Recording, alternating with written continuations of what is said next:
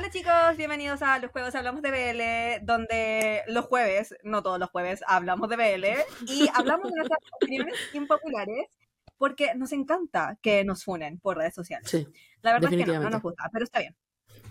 Bueno, nos presentamos, yo soy Rebeca, soy chilena y nada, mi actualización de esta semana, bueno, de las últimas tres semanas, que no nos vemos hace como 8000 años. Em, solo quiero decirles que ayer me quedé dormida y desperté 10 minutos antes de que yo entrara a mi turno. Me demoró dos horas para llegar a mi trabajo. Pero lo, Pero lo lograste. era en mi casa, así que todo bien, no me echaron, sigo trabajando. Así que ese es el resumen de mi semana.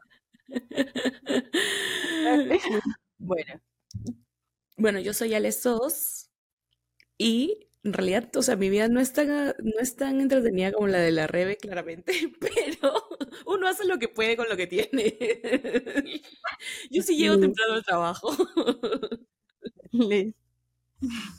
Bueno, y yo soy Lexa Jordan y yo quería decirles que les extrañé mucho, que sí llevamos sin grabar hace mucho tiempo y que obviamente amo a mis bebés y les extrañé a ustedes también.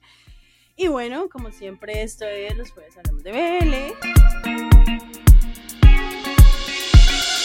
Vamos a ser felices.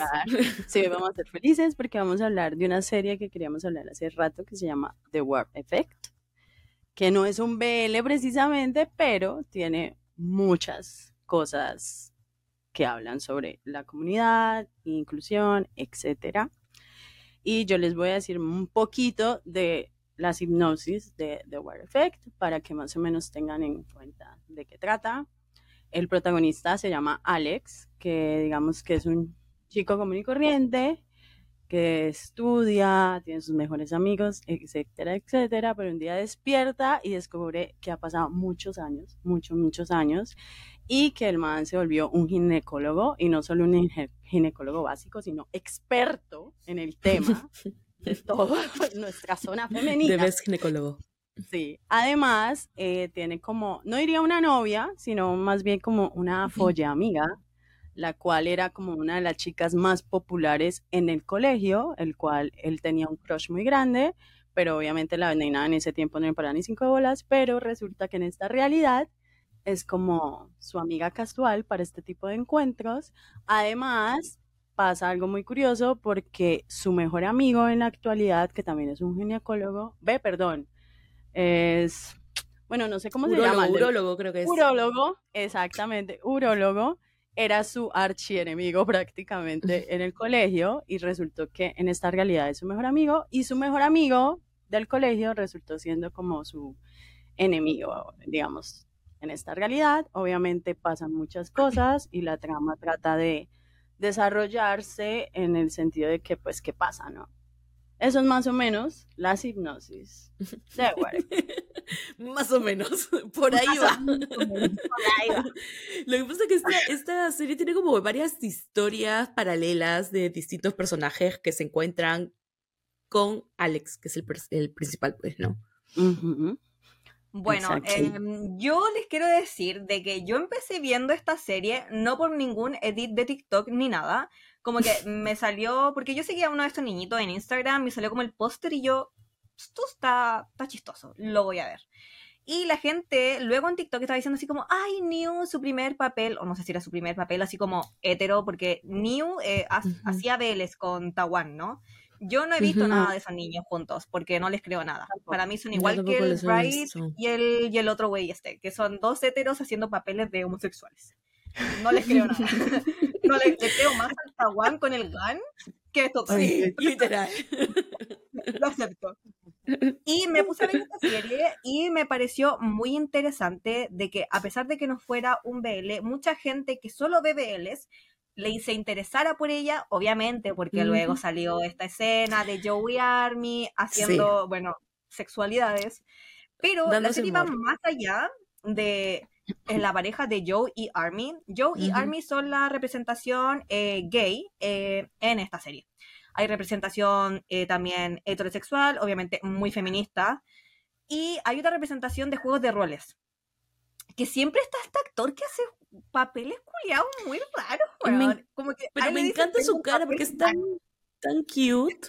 Ay, A no mí me me cómo se llama su encantó. Pero es el del mejor amigo de Alex. You, bueno, algo así, See you, you, see you, algo así. See you, eso, algo así, see you. Yo fui una de las que vio The Rap Effect por eh, el edit de Joey Army, pero, o sea, fue como que empecé a verla y dije, joyita esta serie, joyita, porque me di cuenta que era como, no, obviamente no era la, sabía que no era la pareja principal, pero había escuchado buenas recomendaciones de que no trataba temas, este, eh, que regularmente se tocan en la industria tailandesa, ¿no? En general. Entonces dije, ¿qué es esto? Y empecé a verla y me enamoré, la verdad. Sí, igual yo también la empecé a ver por un edit y además pues cuando, digamos, estaba yo como con el furor y vi el edit de Joe y Army, que además tienen una química impresionante. Hermoso. O sea, y Joe es como que muy sexy, no sé, se man me vuela la cabeza. Pero lo que vi fue un edit de Army con un chico que él conocía una noche y no sé qué. Y fui a ver Sí, la sí. serie, cosa que me pareció interesante porque como siempre esos edits de TikTok uno cree una cosa y resulta siendo otra, que eso también me gustó porque el chico, digamos, era como que conocen por las apps y era un menor de edad. Entonces me gustó que el hecho de que el personaje de Armin se diera cuenta, se alertara y obviamente como que lo despachara para su casa y no pasara. Lo despachara, Absoluto. lo envió por, este- por correo. Le digo, no, no niño, No, niñito, no. no niñito, no te ni la mano, saca la mano. que Lo que salió pasa es- siendo estudiante de, de Del Joe. equipo de Joe. Es que esta serie tiene muchas cosas Sí. que son moralmente correctas. O sea, Correctas. aunque los personajes toman decisiones que son moralmente correctas. Y creo que es como que mm, dan problemas que son muy actuales. Por ejemplo, creo eh, que hablan bastante de eh, situaciones de abuso hacia las mujeres, eh, situaciones de mm, también de temas de libertad sexual, ¿no? Y expresión también de género. Entonces es como, ¡ah! de verdad que, que te quedas como que no, no, no podía. Hay Yo la veía y decía, Dios mío, esto es una serie gringa. Se me quedó una escena en la cabeza totalmente, que es donde, ay, no recuerdo cómo se llama esta chiquilla, pero me encanta la actriz. Ah, la Jan, Jean, Jean se llama, Jean, ¿Cuál? ¿La prota? la, la niña que es preciosa, la que es la, luego Ah, la novia del hermano de... Ah, no, No, no. Jean, A ver, espérame, déjame. la, Jane. Jane. Ah, Ya. sí, la prota, que Ya. es re linda. Sí, Ya. Sí. que hay una escena de Jean que a mí me parece extremadamente imp- importante. Weón, lo acabo de... Se me olvidó. Eh, Ah, pasar, eh, suele A pasar. ver, va- vamos a hacerle un recorderis al revés. No sé, o sea, es la escena cuando ella va a intimar por primera vez con Alex o es la escena de que hace, digamos, No, no, no. Es la, en la escena donde Jean está bailando totalmente encuerada y de repente se saca el top y todo el mundo la empieza a grabar y como que Alex va y va a intervenir por ella y le dice, güey, yo puedo sola. Yo puedo decirle a toda esta gente que para Que su no. weá de que no me graben sin mi permiso y que no lo suban a ninguna red social. Me pareció una representación que siento que la, incluso la actriz lo ha intentado replicar ella en su vida día a día. Porque bueno, esto es un chisme que está en, la boca de toda la GMMTV, que obviamente la GMMTV saca plata con las parejas BL de sus actores, no con las parejas o con actrices femeninas. Y hay un live de la FA, que así se llama la actriz, donde dice que a ella no les ponen absolutamente nada de atención, no les dan ningún tipo de trabajo y que literalmente las tratan como el pico. Y me pareció perfecto y igual un poco hipócrita que la GMMTV haya hecho esta, esta serie, siendo de que eh, a sus actrices no les da tanto trabajo o no les da como em, tanta importancia como los actores BL. Mira, o sea, igual esta historia, te- claro, toca temas muy morales y digamos que de cierta manera muy progres, pero al fin y al cabo es una historia con una mirada hacia feminista, diría feminista, pero contada desde la perspectiva de un hombre, ¿no? Porque el Claramente. personaje principal y el que, digamos, une todas las historias es Alex, ¿no? Sí. Y claro, Alex es un personaje que en teoría hace todo lo correcto que debería ser una persona decente. O sea, ni siquiera es como que, wow, un héroe. Es como que se comporta como un hombre decente. Eh, pero bueno, o sea, mm, por eso mismo digo, es como que, claro, ok, sí, tiene un, es, una, es una serie con mirada feminista, pero al ser contada por un hombre también como que le quita relevancia a la mirada desde el aspecto femenino, ¿no? O sea, a mí honestamente lo que me parece importante de esta serie como tal no es Alex. O sea, yo siento que Alex hace lo medianamente exacto, decente. O sea, como que el man trata de comportarse como él cree y considera que debe comportarse una persona en la actualidad, con todas estas cosas, como que el man se cuestiona, pero yo siento que igual le queda faltando para el peso, porque igual como que lo hace mucho desde lo que sí se cuestiona, pero lo hace mucho desde el lado de, ok, igual no hay otra. ¿Sí me entendés? Como que no da más profundidad a eso. Pero lo que a mí me parece más interesante de la serie es como la, el desarrollo y todo lo que quiere abarcar, que lo hace de alguna manera, pues bien. Por ejemplo, que eh, con cada pareja, pues hay una representación de lo que ya decíamos. O sea, hay una pareja lésbica, pero dentro de la pareja también hay una persona no binaria. Entonces son contándonos esta historia. Está, por ejemplo, listo, las parejas hetero, pero está la chica, por ejemplo, que eh, no necesariamente, digamos, es como Jane, que desde muy pequeña era feminista, sino que es una chica que es activa sexualmente y que asimismo se respeta y busca y también trata de, de decir, bueno, pero ¿qué pasa si igual yo no quiero tener, quiero tener relaciones abiertas, quiero compartir y eso desde el punto femenino casi nunca se ve ese tipo de pensamiento representado.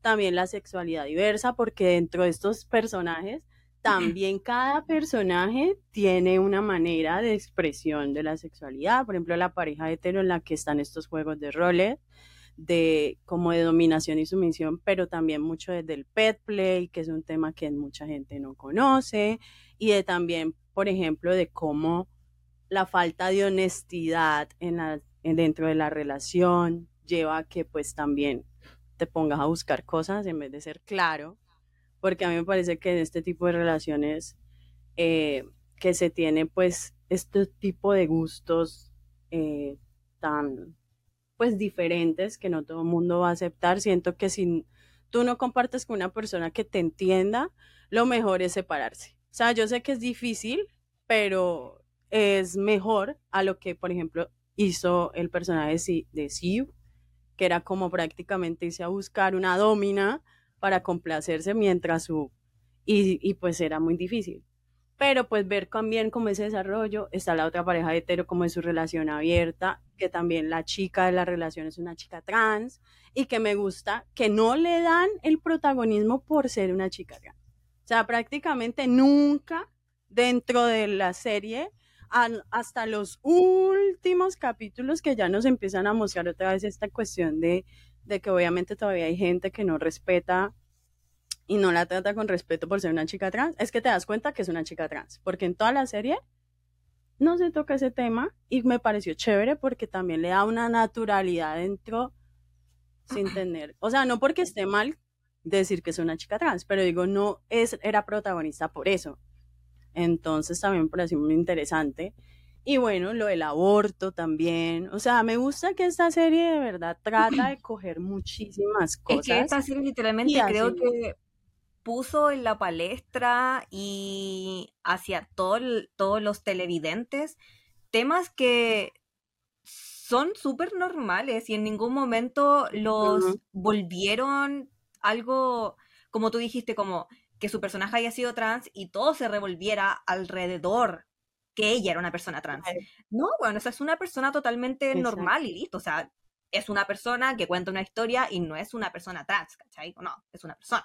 Y, uh -huh. y no está como el... Claro, el, o sea, el foco no está en su identidad sexual, está en... No, en su historia. Lo, en su, en su historia, historia exacto. Uh -huh. O sea, es, exactamente. O sea, por ejemplo, también que Molly es este personaje no binario que pues busca ser como, no sé cómo se le podría decir, ya que es una persona no binaria y no hay, no creo que haya la palabra entre actriz o actor o actor, no sé cómo diríamos en este caso, Una persona pero no, sí, una, exacto, una persona que actúa. Y está como también esta cuestión de los trastornos alimenticios, del hecho del aspecto, porque ella no tiene un aspecto tradicional o no sé cómo decirlo, de acuerdo a la pendejada que busca el entretenimiento, pero obviamente es pues buenísima haciendo su trabajo, ¿no? Entonces, y también que encontramos un compañero, ve un compañero de trabajo que sí la, eh, le respeta, ¿me entendés? Eso me gustó porque el man se sale como este estereotipo del típico también como actor guapo, pedante y fastidioso, sino que realmente O sea, todos los personajes que son hombres en esta serie son personajes como que en teoría un poco más decentes. decentes que en general, No ¿no? puedo. Todos. O sea, son personajes que no son funables, ninguno de no son ellos. O sea, es o más, sea, hasta Army, hasta Army, que en un momento, o sea, es como que en el colegio es un patán, Un ¿no? un El que hetero hace sentado. bullying. En- cuando ya crece y, y empieza a tener esta relación con Joe, eh, se muestra muy abierto, comunicativo, asertivo, responsable afectivamente. Es como, ¿qué? o sea, claro, y como, y como la serie simplemente te muestra como que cuando son adolescentes y están en el colegio y luego de frente, mm, creo que son 20, 15 años a cuando ya son adultos. Y es como que, ¿cuál fue ese proceso que hizo ese cambio? No se sabe. Pero Exacto. todos son decentes en esa Sí, o serie. sea, como que Ahora algo- yo quiero tomar un tema que el cual yo tuve que investigar sobre esto. Y es que muchas personas, creadores de contenidos, dijeron que Joe y no, que Joe era una persona asexual. Asexual. Ujú. Ujú. Sí. Y yo le quiero decir en este podcast que Joe no es una persona asexual. Joe es una persona que disfruta de su sexualidad de una manera diferente y eso, a eso le pusieron un nombre que significa side, side, side en Mm. inglés, como al lado. Pero, es- o sea, ahí yo había investigado y también me, o sea, yo lo que leía era que la descripción sí entraba como una persona asexual. Es que lo es que, que- pasa es que igual la sexualidad es todo un espectro Claro. también. Ajá. Entonces, no es como solo el hecho de que vos no tengas re- relaciones o no con... Bueno, es un espectro grandísimo y que yo creo que de pronto el site también puede entrar dentro, pero igual eso es más como en cuestión de física, o sea, físicamente hablando, pues porque a él no le gusta, o sea, una persona site no tiene sexo anal o, o una relación coital, pues... Joe cae en el aspecto que es una persona queer que se identifica como un side, Ok. que significa que él sí eh, tiene un deseo sexual, pero que no planea eh, liberar este deseo sexual a través de la penetración. Es decir, que a él no le gusta ser penetrado y a él tampoco le gusta le penetrar. Sí. Pero sí le gusta el contacto sexual, que se puede hacer de muchas otras maneras. Y ujú. me parece extremadamente estupendo que en esta serie Army haya dicho, weón, pero ¿por qué no me dijiste esto? Claro. Onda, Ujú. yo te amo y quiero estar contigo. Claro, Y si Yo me adapto. Y me adapto. importa, Claro. claro. Y te juro Ujú. que yo lo encuentro, o sea, esto ya es totalmente una preferencia mía, lo encuentro, sí, creo que yo con Joe descubrí algo mío y yo dije, ok, Sí. Se me abrió como el horizonte y dije, esto es una manera mucho más sensual de tener como Sí. relaciones con alguien Sí. totalmente.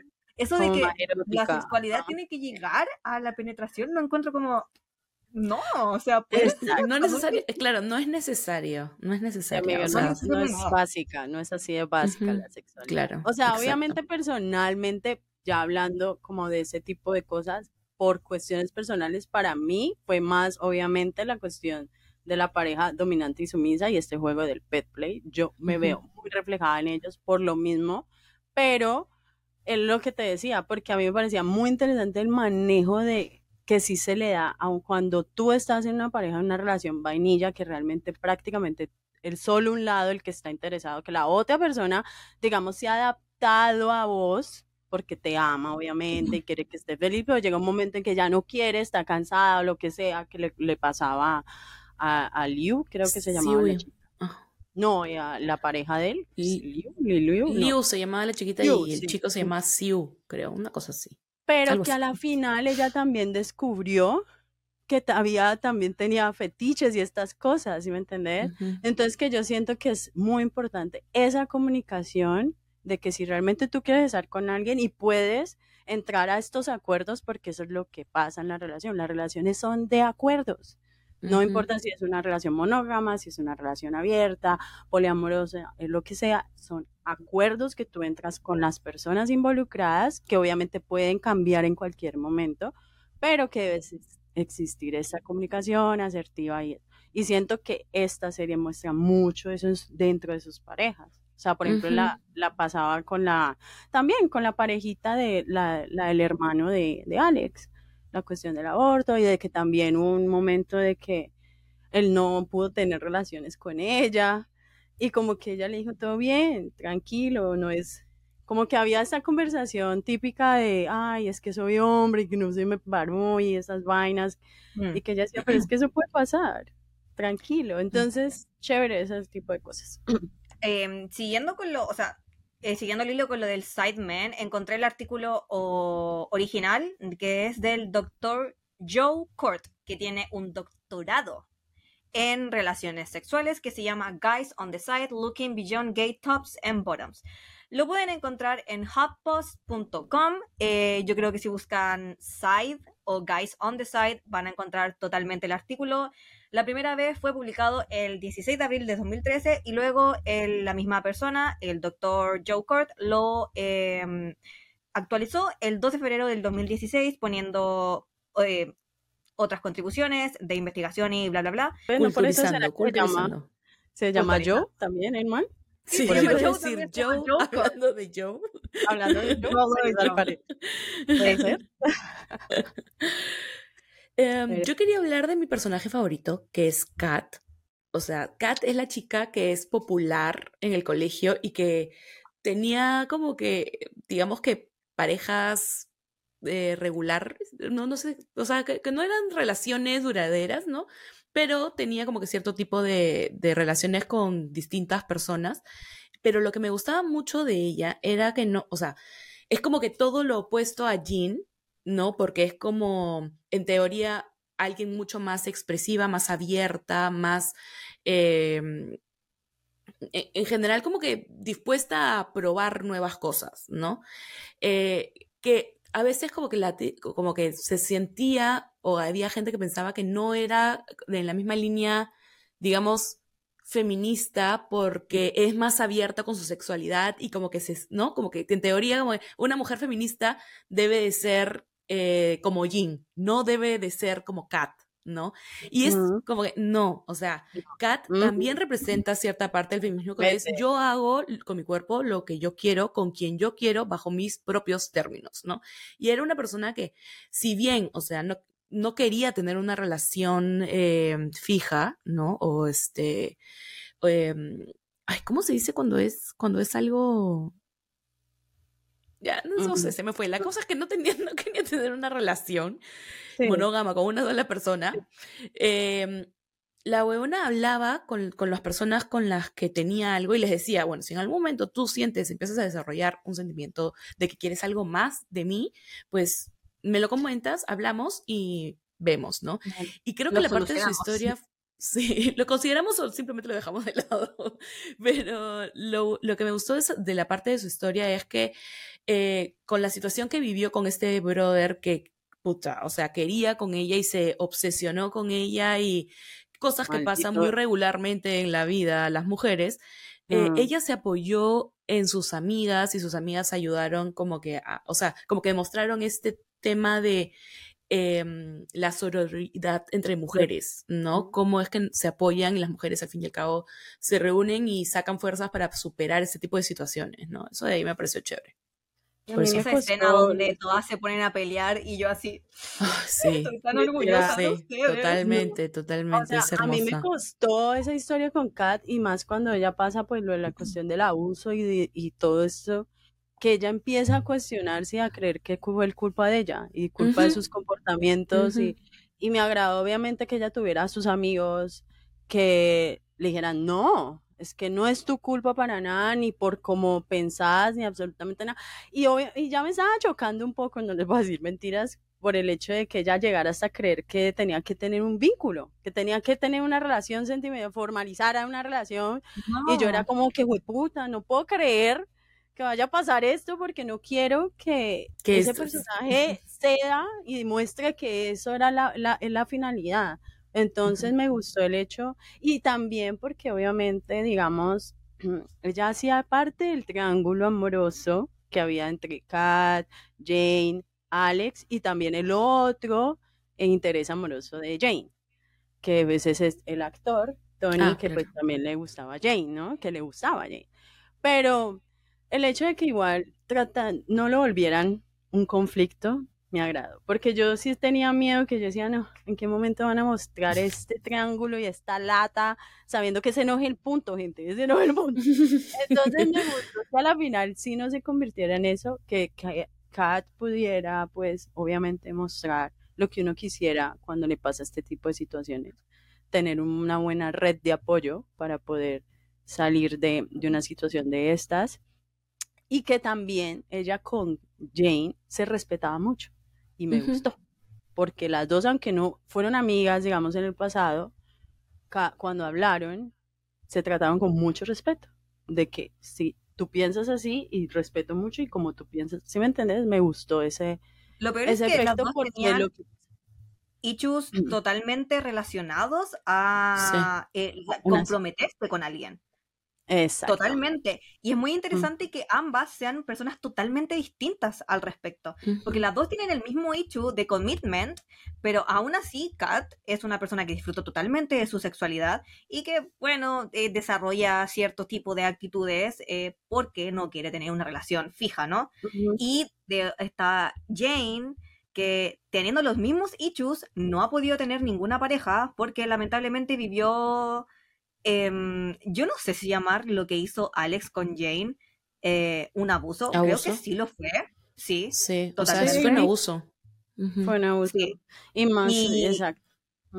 Y es como, se pueden ver cómo dos personas con las mismas experiencias pueden vivir su, sus realidades de forma totalmente distinta y aún así ser súper respetuosas unas con la otra. Lo que sí me pareció de que no se tomó tan eh, en serio lo del abuso de Jane con Alex, porque Alex era el protagonista. Totalmente. fue como que. Yo creo que tú deberías eh, replantearse eh, todo lo que sí, totalmente. Exacto. Es como que, claro, muy, muy decentito para todo lo demás, pero what the fuck. Lo que pasa es que, de hecho, te muestra como que cómo se reivindica, o sea, yo sentí como que se reivindica esta imagen de un brother que al fin y al cabo cometió un error ¿no? Y simplemente fue un error, entonces se da cuenta de su error y dice, ay, discúlpame, pero en todo lo demás es una persona decente, ¿no? Entonces es muy fácil perdonarlo porque al fin y al cabo en todo lo demás es una persona decente, ¿no? Eh, sí, o sea, lo que pasa es que obviamente está la cuestión de la historia de que el huevón pasa todo este tiempo y digamos él no está con, o sea, obviamente por lo que el alcohol y lo que sea y el tiempo que no es claro porque el huevón supuestamente no sabe qué pasó, ¿no? Él no sabe qué putas pasó con Jane. Lo que pasa es que ahí yo, yo tengo una, porque yo no, no creo que es que no sabe qué pasó. Él no, o sea, no sabe reconocer la situación él sabe lo que pasó, solo que no reconoce la situación porque para él es algo ¿no? o sea, es como que es como en general, eh, o sea, hay muchas personas que no le ponen nombre a abuso a lo que es abuso porque no saben que lo es, no saben identificarlo. Y creo que es eso. O sea, él sabe de la situación, pero no realmente es consciente de lo que, lo, de lo que hizo. Bueno, yo, de, la magnitud. yo lo digo más que todo por lo que, como nos muestra en la historia, pues pareciese que el huevón no tiene puta idea de ese instante, porque por eso él está buscando desesperadamente saber por qué Jane está puta con él. Entonces, y que no solo, o sea, es que es un, o sea, es un abuso, tras de eso quedó embarazada de ese abuso y le tocó abortar, que gracias a Dios, marica, la vieja la dio toda y pudo salir adelante y cumplir sus sueños, pero pues, marica, esto pudo haber sido una historia bien paila como muchas las que ha pasado. Obviamente el man cuando se da cuenta, pues sí, le da duro darse cuenta y caer en cuenta que pues, pues sí, la, abusó de ella. Em, pero sí, o sea, como que minimizaron mucho este desenlace y siento que o pudieron haberle dado más profundidad a la cuestión como le estaban haciendo con las otras historias, porque pues marica es un abuso igual. Y siento que el hecho de que parce, pues obviamente que trauma tan hijo de puta, porque tenía un trauma, Jane tenía un trauma ni el hijo de puta, marica. O sea, él ya no podía ni con él ni con nadie. O sea, ya no tenía intimidad, no podía, que por eso bien irónica la historia, el huevón no podía coger y llegar. claro. Por lo mismo, porque eso era prácticamente lo que Jane le pasaba. Ella no podía. Entonces ese era como de los castigos del por qué el man no podía llegar al clímax. Pero sí. esto de que la industria tailandesa admita, admita de una vez por todas que hay cierto tipo de contenido que necesitan realmente entender. Y aquí voy de nuevo yo con Love Syndrome, weón.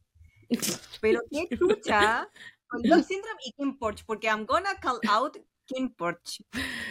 ¿Qué mierda es esta enfermedad de glorificar abusos sexuales? Sí, Pero eso no solamente es esas dos, ¿ah? Porque están Tart Time, están... No, están todas las putas series que a nosotras no, no gritan así como, ay, si no te gusta no hables. Es que voy a hablar porque hay abusos sexuales, weón. Y no puedes no puedes crear este tipo de contenido porque literalmente toda la gente que ve estas weas son niñas, son niñas que están en crecimiento y no hay ninguna persona que te diga, hermano, esto está mal.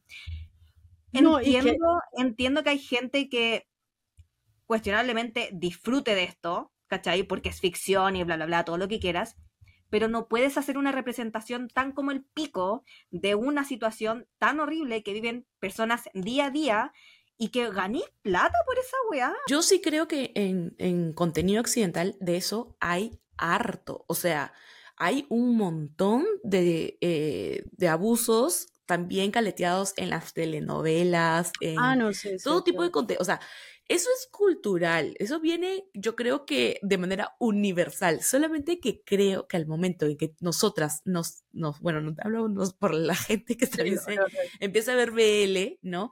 Es como las historias de BL ya sí como son, no, no hay tanta carta de, digamos, de historias y la mayoría sí son como eh, las clásicas historias tipo telenovelas que tienen ese tipo de, de abuso generalmente también, ¿me entiendes? Solamente que es como, como es un, un, mismo género y es un nicho que estamos viendo, no hay muchas que podamos como separar. Es que igual como que se vuelve como lo que yo les decía, es como un tropo, o sea, es como literal ya una la, la historia de la persona que abusaron y la abusó la pareja y se enamora o está, lo abusaron y llega El Salvador, pero nunca se le da la, realmente la solución o se pone dentro de un espectro grande. O sea, por ejemplo, con Jane, sí, o sea, te muestra más a profundidad y el hecho del trauma tan hijo de puta y eso, pero a la hora de la hora, la relación de Alex y Jane, o sea... bueno, igual terminó con el culio. Exacto. Para mí, el mejor cierre hubiera sido, hubiera sido que, no termina juntos. Pudiera, o sea, no hubieran terminado juntos, pero obviamente que si hubiera como este proceso de sanación. Bueno, igual no terminaron juntos porque en definitiva el abuso nunca pasó porque el loco volvió al ah, tiempo. Claro, porque claro, volvió en el tiempo y no lo hizo. Y no lo hizo.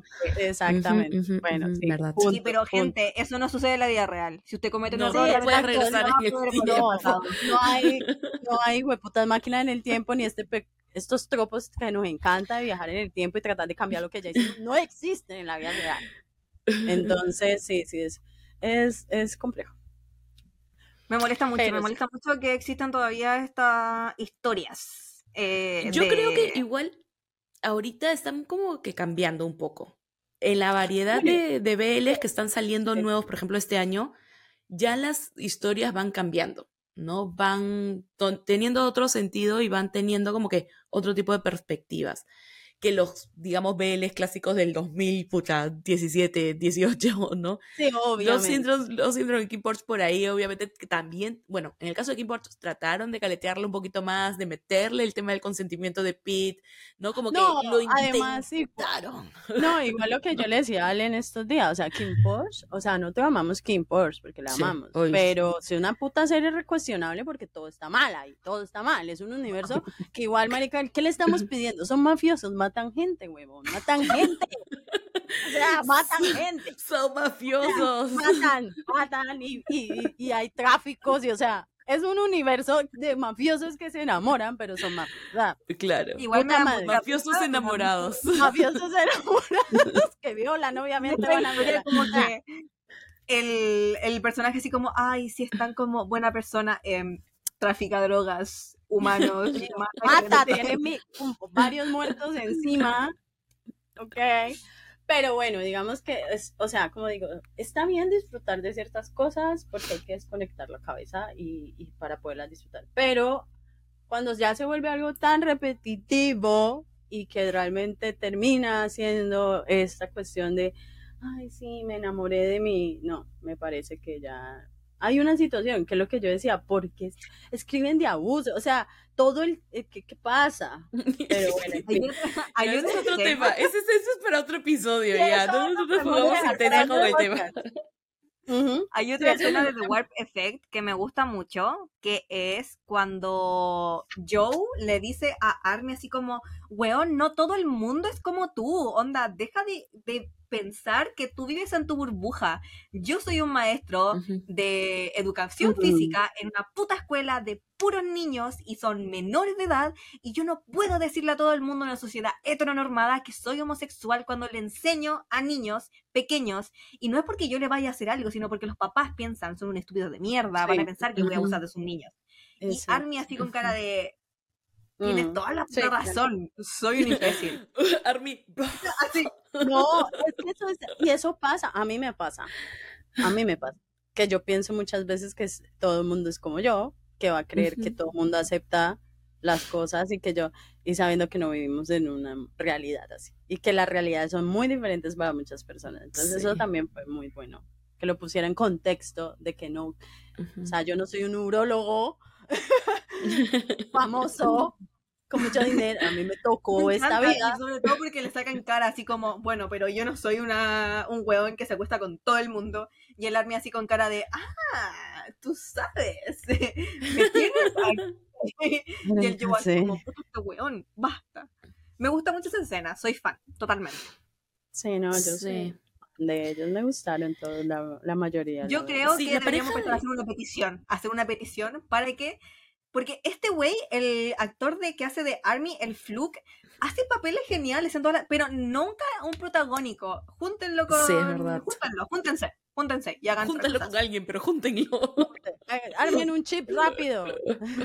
No, No, escúchame, lo peor es que este Fluke, o sea, el actor que hace de Army, está en la voz en a Babe, y también el actor que hace de Joy, de Thor, de- están Ujú. en a voz en a Babe y no son cheap. Tienes idea cómo me No. dolió verlos y ni siquiera se topan, o sea, ni siquiera se cruzan y se miran, nada. Ay, maldito sea, fue horrible. Yo creo que deberían, deberían totalmente hacer una serie. Denme ya contenido. Sí, maldita Sí, sea. o deberían sacar Sí. una serie de ellos también. Un spin-off, sí, totalmente. Spin-off. Denme el spin-off. Igual ahí hay muchas cosas que se pueden hacer realmente con The War Effect. O sea, muchos temas que todavía podía darles más profundidad si quisieran, pues, pero obviamente al menos cerrar esa historia y armar, no sé, las otras. Denme un Army Lo que me encanta es que ahora que me doy cuenta, o sea, todas las parejas son parejas del colegio. O sea, todas las parejas del colegio se concretaron en... Eso no pasa. no Eso pasa. no Eso no pasa. Mentira, No pasa. mentira. Pero literal, todas las parejas de la serie son pareja en el colegio. O tienen algo en el colegio y luego no. Sí, no. Mentira. Eso no Ya, yo quiero que digamos nuestro personaje favorito de la serie. Empiecen. ok. Me voy a partir. Es obvio que es muy obvio. A mí me gusta mucho Joe. Lo amo con todo mi corazón. Oye, Lo quiero mucho. Obvio. Lo amo. Me identifico mucho con él.